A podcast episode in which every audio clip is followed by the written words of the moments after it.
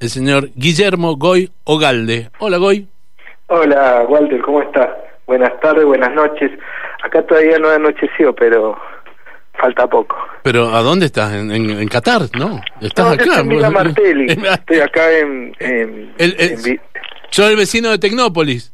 Sí, sí, estoy pegado... Acá estoy con mis gatos en mi casa ya definitiva de Buenos Aires y feliz. Acá es chiquita, pero trabajo acá y bueno, estoy contento, la verdad que feliz. Goy, ¿coincidís conmigo de que ustedes fueron la banda mendocina que trascendió en Europa? Sí, por, pienso que sí, la verdad que no me, no, a veces no me gusta autorreferenciarme, sobre ah. todo a esta edad, viste, estamos en, uno, en un atardecer, viste, mm. profesional, donde uno mira para atrás y, y quiere más objetivos, viste, busca los objetivos, los objetivos siempre han sido artísticos, los geográficos, este, son más una anécdota, pero bueno, eh, estamos muy felices. Igual también a veces vamos ahora muy seguido a México, a Chile, ¿viste? Volvió a crecer la banda en Latinoamérica por, por referencial, más que todo por, por, por la combinación que nosotros hacíamos de música latina y, de repente eh, mucha gente como vos abrió la carpeta y se dieron cuenta que, que Caramelo Santo junto a otras bandas como las que nombraste, este, eh, estábamos ahí siempre figurando en un montón de cosas. Ahora, una semana estuve en Chile y estuve haciendo unos showcase así porque estábamos por volver con Caramelo y era impresionante cómo, cómo venía la gente a hablarme del marciano, de, de, de lo enanitos, si se acordaban y, y toda esa fuerza que, que creo que Mendoza genera, ¿no? Eh, admiro tu, tu pasión, tus ganas y tus entregas, porque me está diciendo, fui a hacer unos showcase, hace 30 años que estaban haciendo showcase, giras y shows, querido Goy.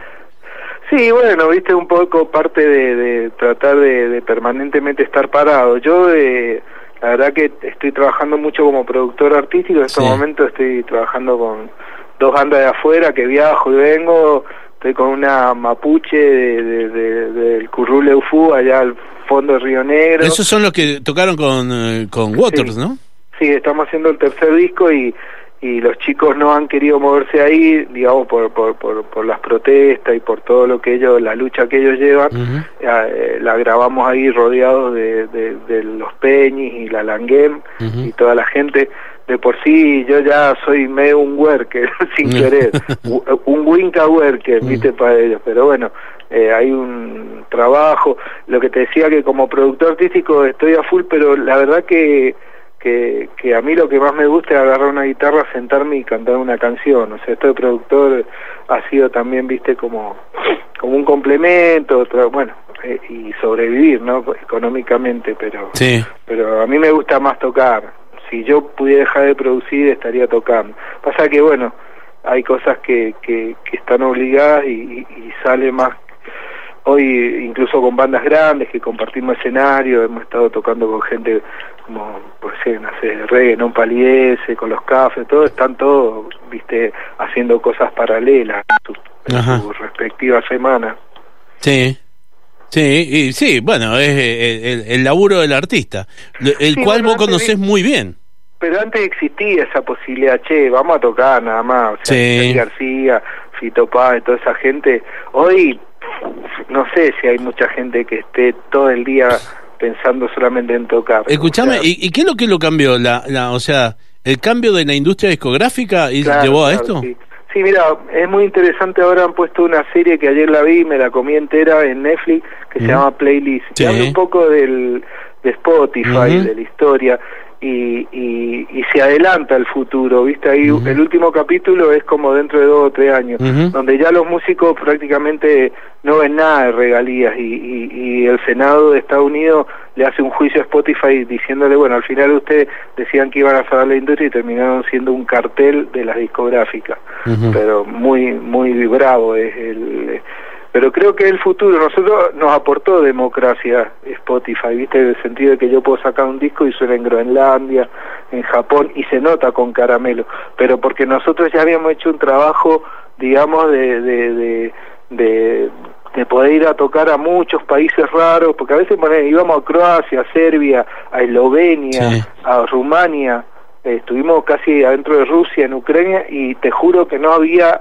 nada, ni MP3, ni disco, nada, en esa época, viste que íbamos 2003, 2004, y era era triste irnos de un país y saber que capaz que habíamos vendido cinco o seis discos, viste, que llevábamos en el bondi o en la combi, pero no.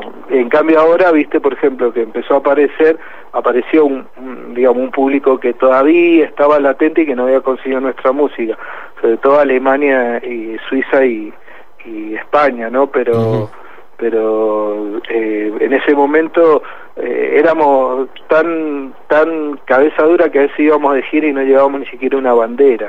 Esas son las experiencias, viste, que, nunca aprendimos, viste, los provincianos. Totalmente. Goy, eh, ¿hace 30 años te imaginabas que ibas a durar 30 años con Caramelo?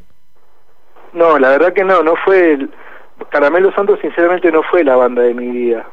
eh, yo la, la banda que yo soñaba eran los perfectos. Los perfectos. Para mí éramos punk y éramos, teníamos esa cuestión de, de subirnos al escenario y romper todo y, y salir con todo y, y era una...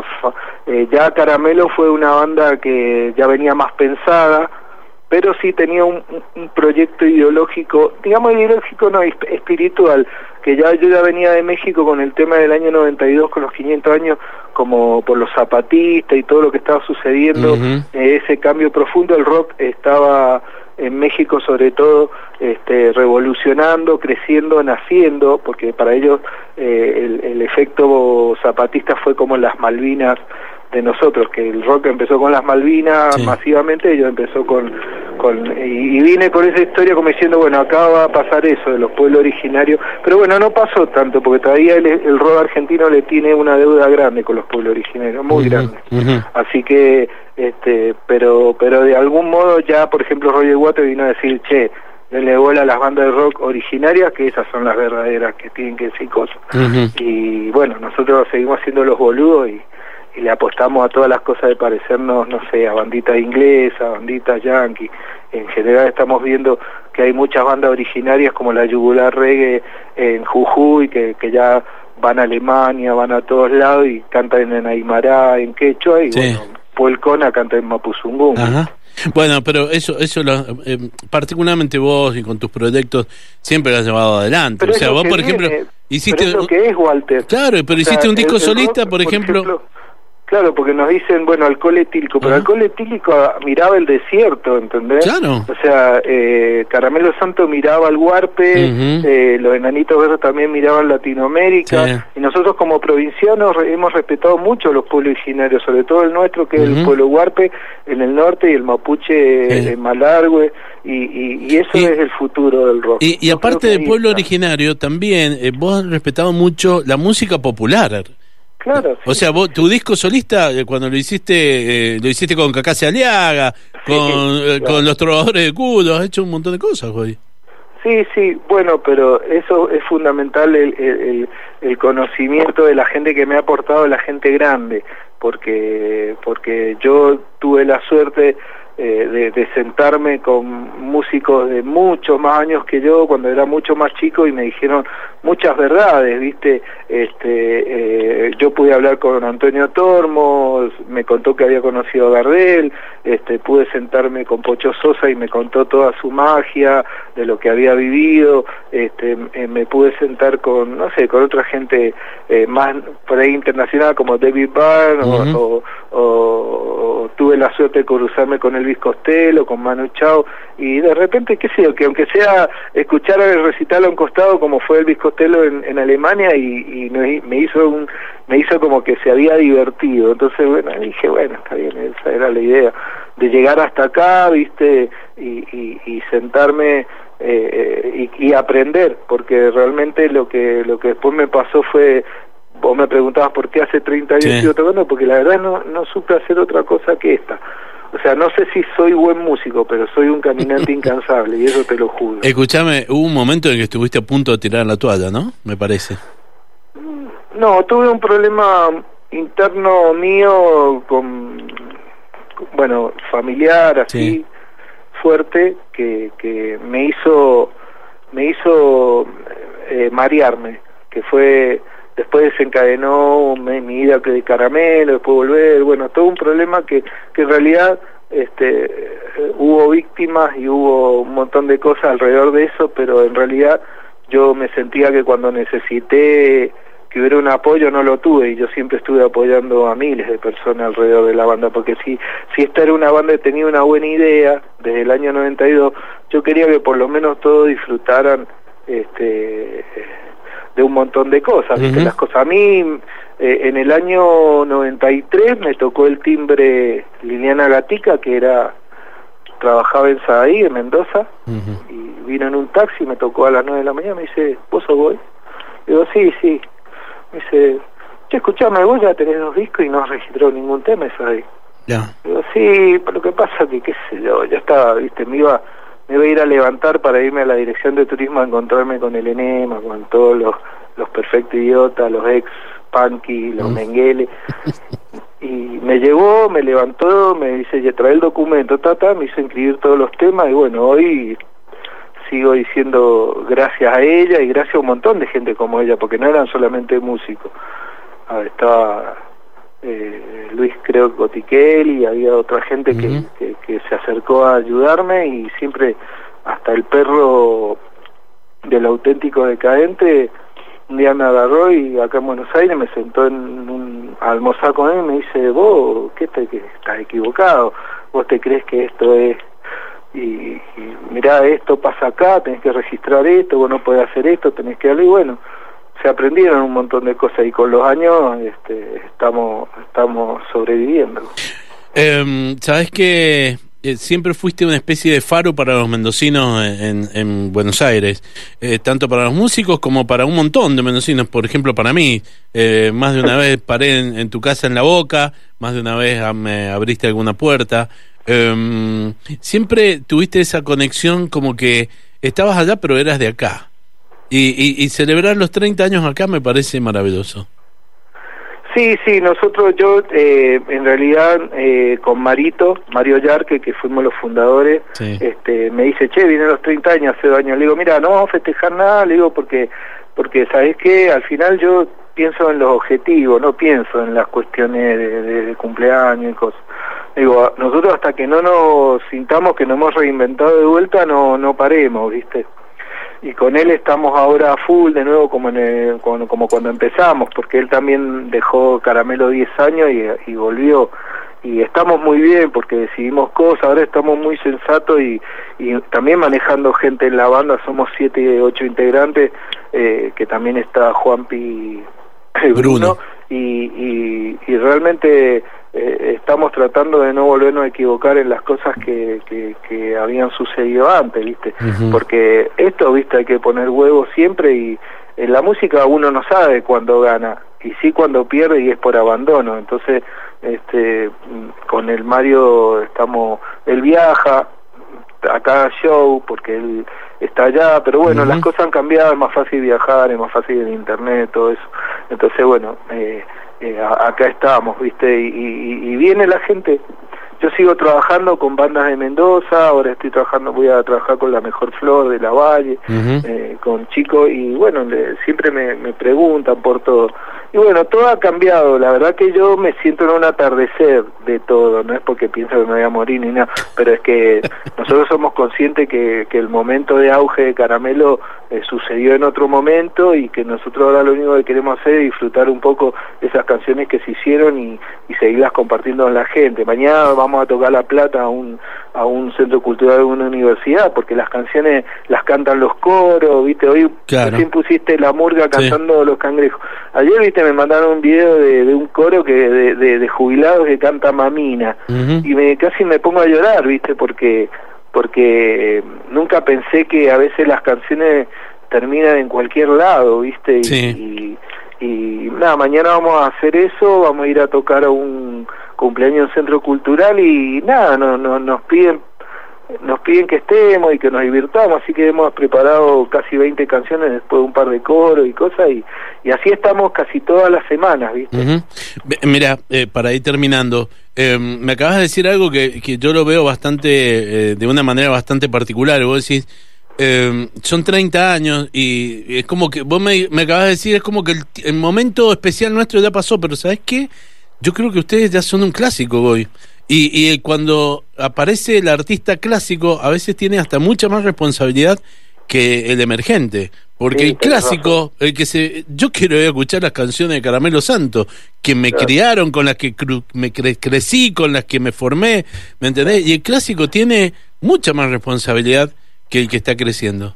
No, eso tenés razón, eso se, lo que pasa que nosotros a veces, viste, con nuestro delirio rockero, o sea, aclaremos, los rockeros somos bipolares, somos de todo, entonces, viste, a veces, viste, hay que perdonarle cosas gravísimas, viste, qué sé han sucedido tantas cosas en el robo argentino, viste, ha habido muerte, ha, ha habido de todo, y bueno, es porque los rockeros tampoco somos monaguillos, ¿viste? Eh, bastante bien es que estamos sobre, que seguimos sobreviviendo y nos cuidamos, este, pero la deconstrucción ha sido grande estos últimos años. Para mí tuve que, que, que, formar una personalidad nueva de las cosas que hacíamos. Incluso con Caramelo tuvimos pelearnos con Spotify para sacar un par de canciones de la que, que para nosotros eran normales, ¿viste? Nosotros nos criamos con la cachetada de de a Luisa Culió en las novelas de Arnaldo Aldré, de, de, que tu vieja te decía o tu abuela te decía, ah, va a ir al médico o no, pero que sea médico, no doctora, ¿eh? Bueno, viste estas cosas, ¿viste? Pero bueno. Goy, eh, va a ser muy placentero tenerlos acá, ¿eh? eh va a ser placentero estar abajo escuchando esas bueno. canciones de siempre, loco. Bueno, yo te agradezco a vos porque siempre has estado ahí apoyando a todo el rock, a toda la gente la gente te quiere mucho y yo en estos momentos después de los 30 años viste porque viene la gente y me dice uy gracias por esto pero la verdad que nosotros lo que vamos a hacer de ir a tocar los 30 años a Mendoza fue va a ser eh, como te decía no eh, no no considero eh, primordial estar ahí por los 30 años, uh -huh. sino porque, ¿sabes qué? Eh, sí considero que, que tenemos que ir a agradecer, o por lo menos yo agradecer a un montón de periodistas, amigos, de público, de, de actores, amigos, he tenido miles de gente que no veo, que me cruzo y lamentablemente yo ya me radiqué acá y estoy muy instalado en Buenos Aires y, y nada, quiero ir a agradecer y, y nada, para que, que la gente que que se reinventa o que están haciendo con una banda no se canse. Vamos a estar con bandas que ya también tienen sus años uh -huh. juntos, ahí de Mendoza, entonces este, va a haber mucho respeto a eso y, y nada, quisiera subir al escenario a todos mis amigos, viste, que canten conmigo, eh, no va a poder ser porque tampoco tenemos todo el tiempo del mundo y, y justo ese día toca la, la, filarmónica, así que voy a dejar en deuda, van a subir gente invitados muy amigos de, de las primeras épocas, uh -huh. eh, pero no son todos los que quisiera. Incluso a los periodistas que subieran a hacer coros como hacían antes, que subían en los micrófonos los perfectos y yo te gritaba. Pero ya me voy a cruzar un par que ahora se hacen lo serio, como el Pollo Abrego, el, el, el Valle, vos, ¿no? Que sea rock, querido Goy. Claro, siempre fui rock, siempre fue rock. Totalmente. Y, y, gracias a la vida y a, y a la naturaleza de la Pachamama, Mendoza le sobró rock. Ojalá siga siendo así. Va mi abrazo grande, nos vemos pronto. Bueno, un beso grande, amigo. Chao, querido Goy. Chao, querido. Hemos conversado con el Goyo Galde, Caramelo Santo.